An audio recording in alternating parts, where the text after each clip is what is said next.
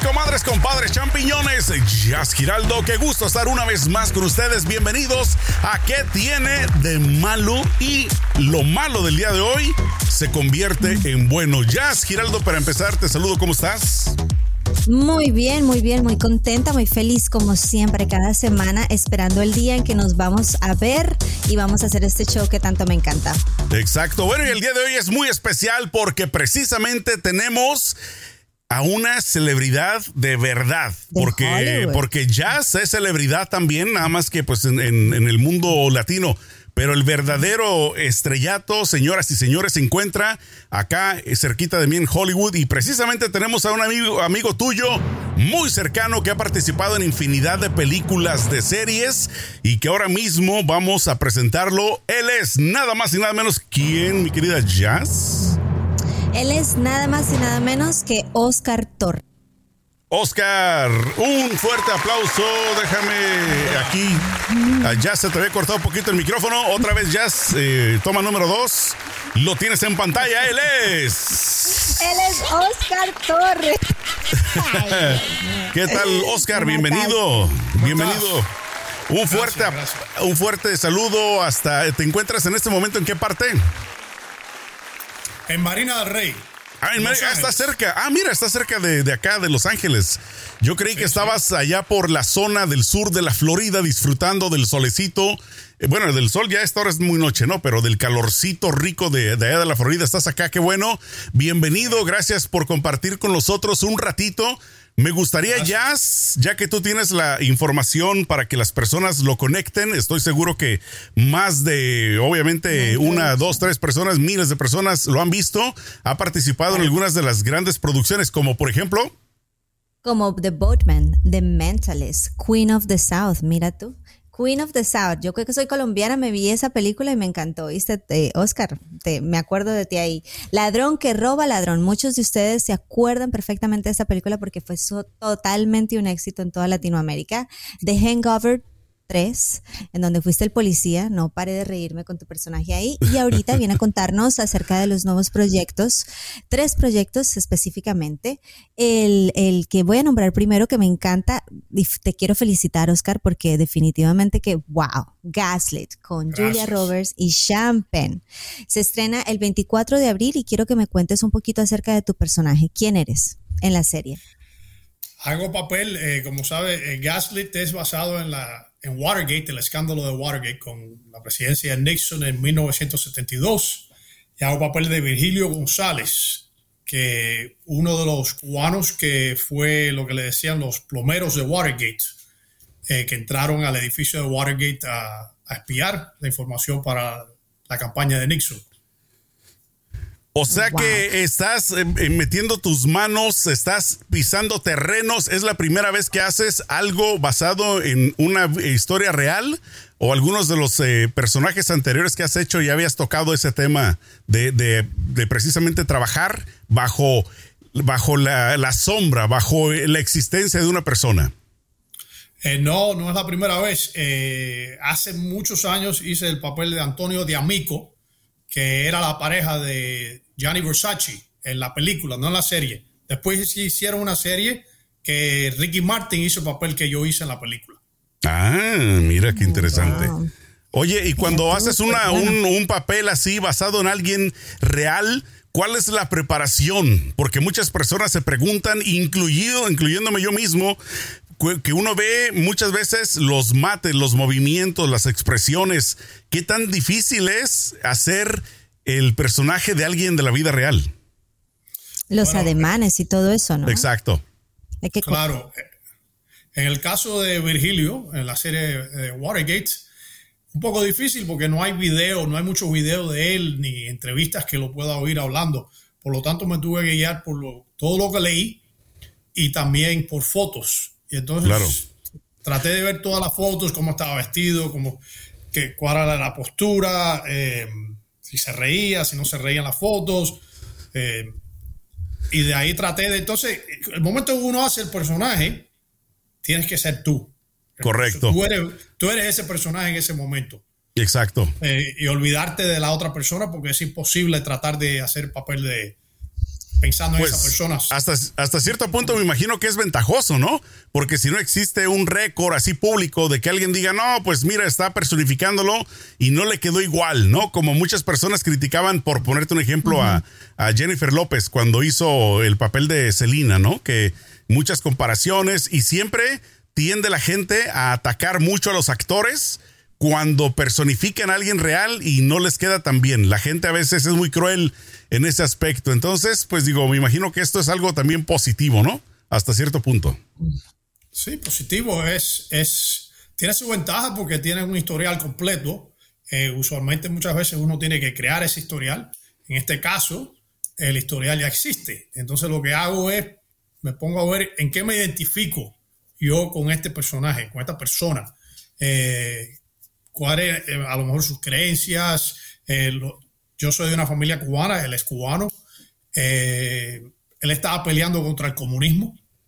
Mi familia, mi abuelo estuvo preso en Cuba por pelear contra el comunismo. Por lo tanto, uno va buscando cuáles son las cosas que a lo mejor son pasiones de esta persona. y yo me identifico con, esa, con eso. Y, y de ahí me da algo para encajarme. Y, y crear este personaje ahora y hacerlo mío. Yo me identifico con eso. Y eso fue algo que yo hice bien claro, eh, que todo lo que estábamos haciendo, los cubanos que estaban involucrados en Watergate, no era por política de los Estados Unidos, sino para nosotros es que nos habían prometido que si Nixon volvía a salir, él iba a tratar de tumbar a Castro. Claro. Y, y por lo tanto, yo me identifico con eso. Yo hubiera querido que tumbaran a Castro. Claro. Y, ya al momento que yo encuentro eso que tengo en común con él. ¿Qué más inspiración? claro, ¿qué más inspiración, literal? Claro. Incluso yo lo había escrito en, mi libreto y todo para tenerlo bien claro, lo tenía en el camerino, bien claro por qué estamos haciendo eso. Y hasta me dejaron improvisar una línea que tenía que ver con eso. No, no puedo decir lo que dije, pero tenía que ver con nuestra motivación. Correcto.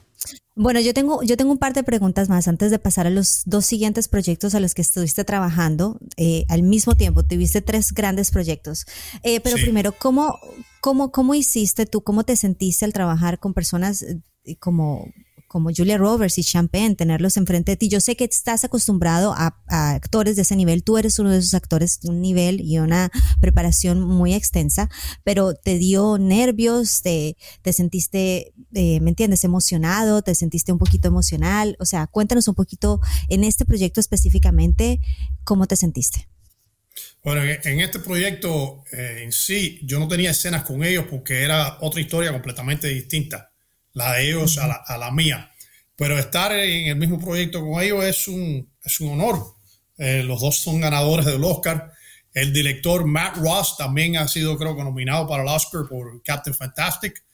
Y el elenco completo, eh, Shea Wiggum, que está en todos los Mission Impossible. Y, eh, un honor. Y entonces trabajar con compañeros, con Jordi Caballero, que hacía otro de los cubanos, que es un actor español y uno de los mejores bailadores de flamenco que, que existen en el mundo en este momento. Eh, también era parte del elenco. Eh, pero realmente no me pongo nervioso.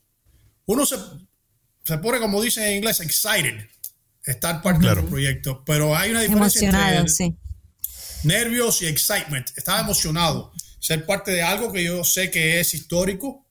Es una serie histórica y que mucha gente la va a ver y se tiene una responsabilidad de hacer un personaje de una persona de la vida real.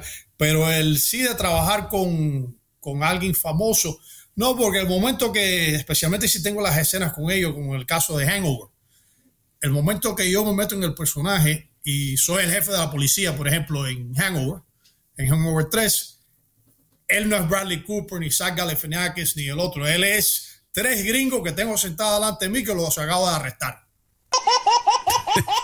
Los tratas igual. A ver, aplástense ahí, par trío de criminales. Oye, una pregunta, una duda, una duda que yo tengo en referente a este proyecto en específico. Me da curiosidad, pues obviamente por tu sangre cubana, ¿no? Por, por, por, ahora sí que por el amor, pues, a tu, a tu patria. Cuando te dieron la oportunidad o cuando aplicaste o audicionaste para este proyecto, ¿Qué te emocionaba más? ¿El hecho de, la representación que ibas a hacer o trabajar con grandes estrellas? ¿Qué, te movía más el, piso? La representación que iba a hacer. Eh, saber que la, que la serie es histórica. Eh, incluso cuando audicioné la primera vez, no creo que sabía quién estaba involucrado en, la serie. Ni me puse a averiguar tampoco. Porque no quiero estar pensando en cosas que ya uno siente bastante presión cuando está audicionando. Porque sabe que te están, te están juzgando, te están, te están audicionando. Eh, por lo tanto, no pienso mucho con quién voy a trabajar y quién está haciendo qué, sino me enfoco en, la historia, más que nada. Eh, pero lo más que, aunque supiera quién, quién, cuando supe quién era, cuando audicioné la segunda, creo que audicioné como tres veces. Cuando audicioné la segunda y la tercera vez, ya sí sabía quién era parte del elenco. Pero no, lo que más me emocionaba era hacer el papel de, hacer un papel de la vida real de alguien que yo había creciendo en Miami, había oído de esta persona, de Virgilio González y Eugenio Martínez. Eh, son gente, de, eh, para los cubanos, eh, son gente que estuvieron involucrados en, la, en Bahía Cochino y tratar de tumbar a Fidel Castro y todo eso. Por lo tanto, cierta, de cierta manera son héroes de la comunidad. Claro. Eso me emocionaba, hacer este tipo de papel. Bueno, qué interesante. Ahorita vamos a pasar con un proyecto en donde también estuviste trabajando con muchos latinos importantes, relevantes en, el mundo de Hollywood, que se llama Seven and Union. Eh, lo podemos ver en Amazon muy pronto. Cuéntanos un poquito acerca de este proyecto. Sabemos que lo hicimos en el, lo hiciste en el medio de la pandemia. ¿Cómo fue y cómo fue prepararte al mismo tiempo. Entonces tenías, a ver, a ver si entiendo bien, tenías Gaslit por un lado y tenías a Seven and Union por el otro. Entonces tuviste que estudiar al mismo tiempo varios personajes. Eh, no, Seventh and, Union lo filmé antes que Gaslit. Seventh and Union fue la primera eh, película que se filmó, película o serie que se filmó en Los Ángeles durante COVID. Fue la primera. Imagínate. Por lo tanto, eh, había nervios, porque era el momento, no había, cuando yo no había vacunas, eh, no se sabía mucho de esto, eh, la gente no te quites la máscara en público y como actor obviamente no podemos filmar con la máscara. Y lo único que escuchabas era muerte, prácticamente, ¿no? Muertos y muertos y muertos. Entonces, en ese momento no te cruzó por la mente algo, así un sentimiento raro de decir, ¿por qué estoy trabajando exponiéndome, exponiéndome a mí, a mi familia? Con tal de hacer esto, ¿no, no te cruzó algo así negativo por la mente en algún momento? Eh, claro que era un riesgo que uno estaba tomando. A la vez me sentía privilegiado que podía trabajar. no, había no había ningún actor en Hollywood trabajando. No importa que tu nombre sea George Clooney o George Clooney o Oscar Torres. No había ninguno, nadie trabajando. Estaba cerrado el medio completo. Por lo tanto, cuando vi la, la oportunidad esta, y hablé con mi esposa, y en mi casa soy yo, soy yo solo y mi esposa. Hablé con ella eh, y ella me dijo, sí, hazlo, hazlo, eh, no sabemos cuánto esto va a durar y es un proyecto que la historia es importante, eh, es de sobrevivencia, el tema, el personaje mío tiene que lidiar un poco con, con, con racismo. Por lo tanto, fue un honor hacerlo, pero sabía que estaba tomando un riesgo.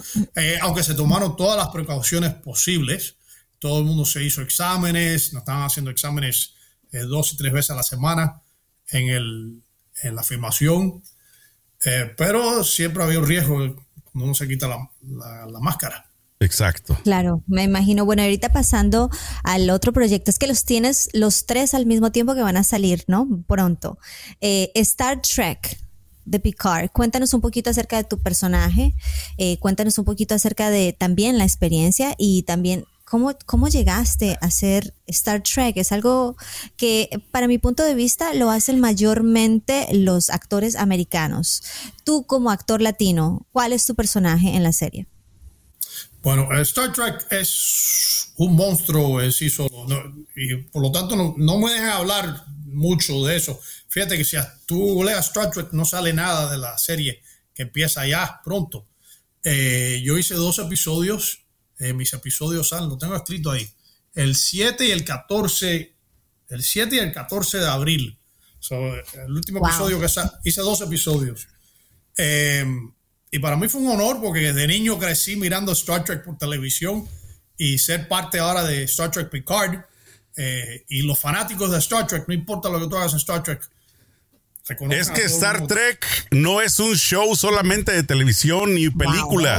Es una, eh, una cultura, es una religión. O sea, eso va mucho más allá que yo, o sea, yo en lo personal también crecí un poquito en, digamos, en esta época de Star Trek. Sin embargo, para mí era Star Wars, que era la competencia prácticamente, ¿no? Claro. Eh, pero, pero aún así, mucha gente que yo conozco eran pero súper amantes y apasionados de Star Trek y hasta la fecha siguen siendo.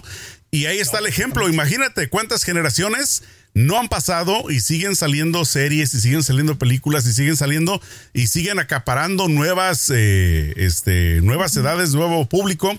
Entonces, ¿qué quiere decir eso? Pues de que es una franquicia muy fuerte y pues obviamente has sido parte tú fundamental de la historia de varias de ellas porque pues has hecho un papel importante y qué bueno que ahora vas a ser parte de, esta. Eh, eh, ¿En dónde va a estar disponible eh, la serie completa para que la gente esté atenta y te, busque en los episodios que van a salir en las fechas que dijiste? En Paramount Plus.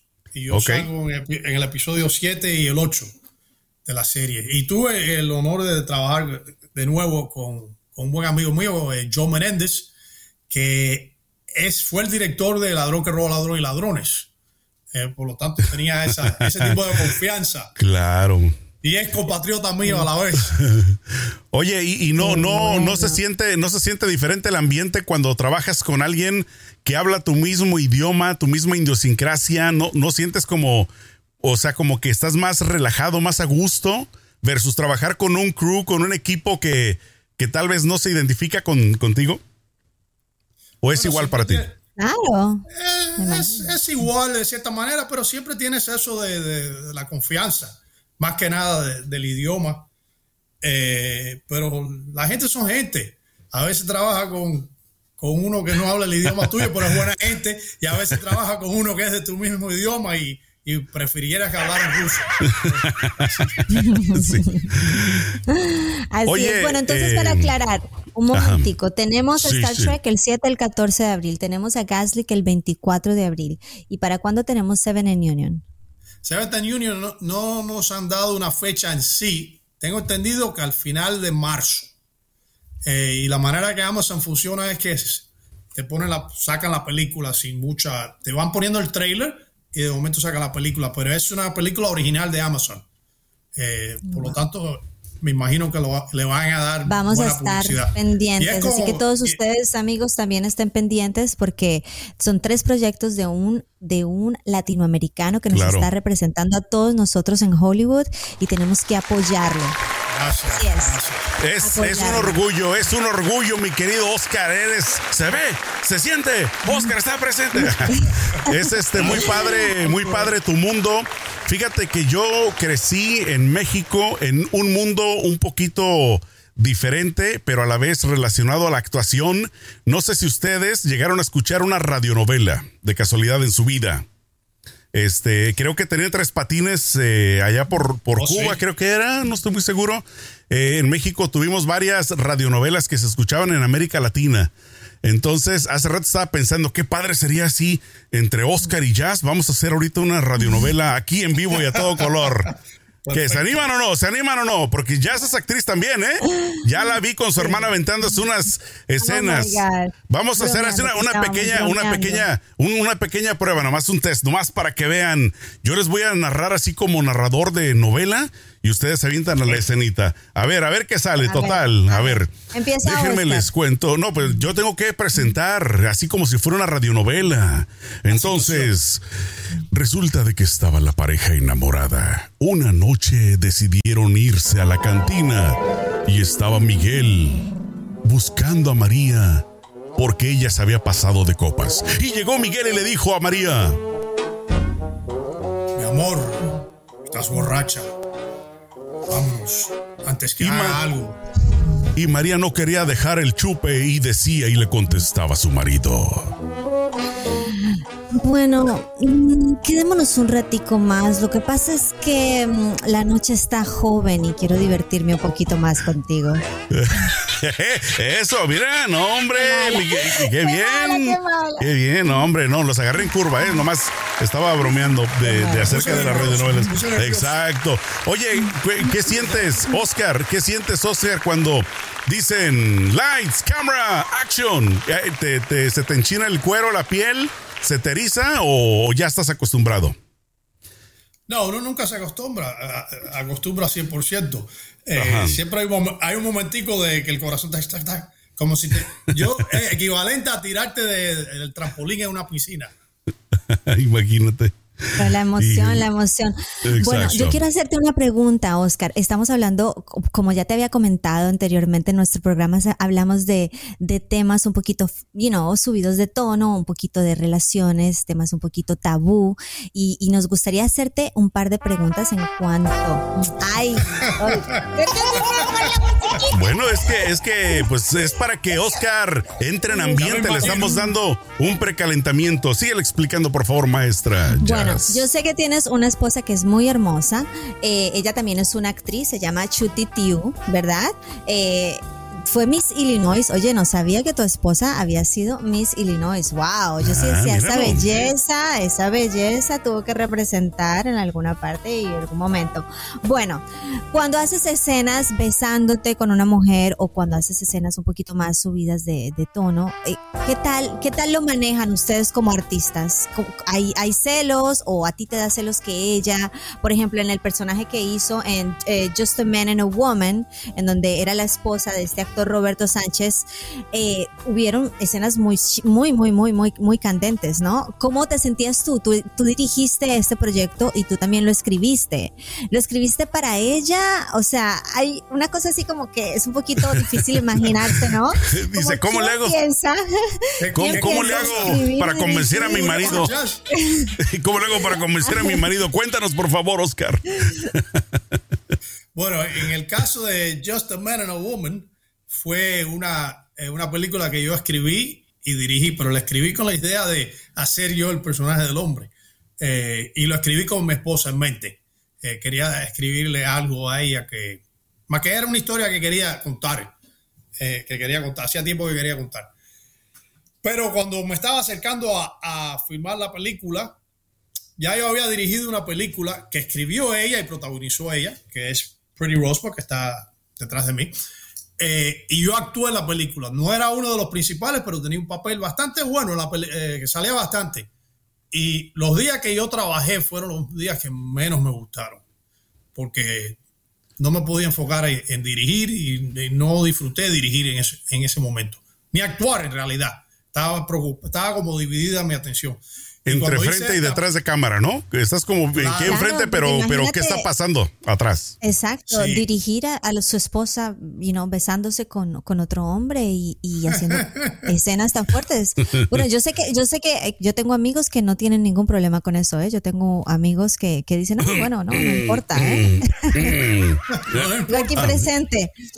Como la en este caso, en este caso estaba yo dirigiendo. Eh, claro. Pero cuando uno está dirigiendo, es distinto, es un poco distinto. No, en realidad no me puse celoso. Oye, pero se escucha eh, raro, ¿no, Oscar? Que le digas al actor, You're not kissing right, my, my girl, do it again. así como que, oiga. Agárrala con ganas. Le, doy, le doy beso. Yo te digo cómo, así. Al rato me tira la cámara encima. ¿Cómo le hago? Para no pasarme de lanza. Más o menos fue así. No, no en esta, pero en esa película sí hubo una escena que tuvo que decir el actor. Pues agárrala con ganas. Con ganas. Eh, oye, eh, oye, yo te voy a dar mi punto de vista. Ya sabe que yo soy muy liberal en ese aspecto y me gusta mucho la igualdad del hombre y la mujer.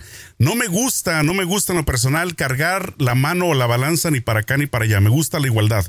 Entonces, yo en lo personal, por ejemplo, pues mi esposo obviamente no se dedica a la actuación, pero yo quiero pensar, metiéndome en tu mente, de que estás, bueno, número uno, ustedes se conocieron ya de esta forma. No es como que cambiaste a última hora, eras mecánico y decidiste ser este actor, ¿no? O sea, es, diferente ahí. Pero cuando ya te conoce de esta forma, ya está mentalizada ella y tú estás mentalizado de que ella también puede hacer alguna escena, puede este, tocarle, pues obviamente, no sé, hacer tal vez hasta algún desnudo o besarse o lo que sea. A final de cuentas, me imagino que lo tomas como arte, ¿no? Porque a final de cuentas es lo que es, o sea, es trabajo. Para empezar, es trabajo. Y lo segundo es arte. Es como yo lo interpreto, pero a ver, danos tu opinión. ¿Cómo lo, cómo lo canalizas? Así mismo es. Eh, cuando nos conocimos los dos éramos actores, incluso nos conocimos en una clase de actuación. Em, y ya yo había visto a ella en la clase hacer ejercicios y ella me había visto a mí también con otras personas. Por lo tanto, si a lo mejor fuera médico y ella fuera abogada, sería distinto. Claro. Pero conociendo lo que los dos hacemos y sabiendo que esto iba a pasar en algún momento, y en este caso fue un proyecto que, que escribí yo y dirigí. Em, pero las veces que no he sido yo, estaba involucrado, yo confío en ella 100%. Y alguien me estaba preguntando a mí el otro día, ¿tú no tienes miedo que te vaya a dejar? Mira, eh, que me pueda dejar, sí, me puede dejar. Pero también me puede dejar si soy astronauta o médico o trabajo en claro. Y, y, pasa, la infidelidad no, pasa, no es solamente en esta profesión. Claro. No es, eh, ¿sabes por qué? Yo creo que yo creo que lo menciona porque generalmente el medio artístico se da, pero yo creo que porque es muy, es muy público, ¿no? De que a veces las parejas cambian, que Brad Pitt que ya dejó a, esta y ahora anda con aquella, pero pues porque es vida pública, pero a final de cuentas yo conozco muchos casos similares de que se dejan, regresan o cambian de pareja y no son actores. Entonces yo, eh, como repito, no creo que tenga nada que ver eso, pero sí me imagino, me imagino que debes de tener pues un carácter para saber diferenciar, saber que mientras la cámara está rotando, que está este, rolando, que está, es un trabajo, ¿no? Pero, pero te digo, es, de admirar, pues, a final de cuentas. No, y yo le dije, por ejemplo, cuando estábamos haciendo la, película, le dije, y le dije al actor, eh, tuvimos ensayos y esto fue una de las cosas que obviamente tuvimos que hablar. Eh, le dije, olvídate que yo soy el esposo de ella. En este momento yo no soy el esposo. Igual que yo dije que tenía que meterme en personaje cuando hice del jefe de la policía en México en Hangover o Virgilio en Gaslit, lo mismo con ellos. En ese momento, olvídense que yo, yo soy la pareja de ella. Ustedes son pareja en este momento y no tiene nada que ver conmigo. Porque por lo tanto no, nadie los cree. Y, va a ser bien incómodo para todo el mundo. Pero es cuestión de confianza, de, tener confianza con todo lo que está hablando y confianza en ella más que nada. Más que nada, porque en este caso yo era el director, pero en otros proyectos eh, que ella ha trabajado. En donde no estés. Este yo, tienes que tener confianza. Mira, la confianza es el secreto. Así que ya tú sabes lo que decirle Jazz, a, a tu esposo. Jazz, tienes que tener confianza. No, él tiene confianza en mí. Lo que pasa es que él me dice que no tiene confianza en la otra gente. ¿Cómo le hace? En el mano larga. Oiga, ¿me va a meter mano o no meta mano?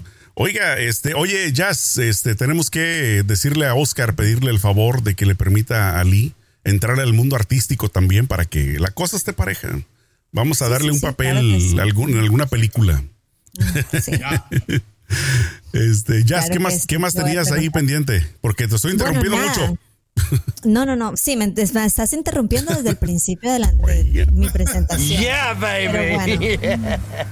Oye, Oscar, pues. Pues, Oscar, eh, simple y sencillamente. Eh, mi admiración, mi respeto y mi agradecimiento a, a tu persona por ser como eres. No tengo la, la, oportunidad, no he tenido la oportunidad de conocerte en persona, pero se ve que eres muy buena onda, como decimos en México, bien a todo dar, chingón, y qué bueno que estás haciendo lo que estás haciendo, me imagino, con, con todo el amor del mundo. Pero la última pregunta que yo me gustaría dejar eh, aquí en el tintero puesta para ti, me gustaría que retrocedieras 10, 15 años atrás en el pasado, cuando eras un joven, ¿en qué momento o cómo tú dijiste, a partir de hoy quiero buscar mi, vida en la actuación. ¿Cómo, fue el punto de, de, arranque para que alguna otra persona que esté escuchando, viendo el podcast diga, me gustó lo que dijo Oscar y voy a tomarlo en cuenta también para hacerlo yo mismo?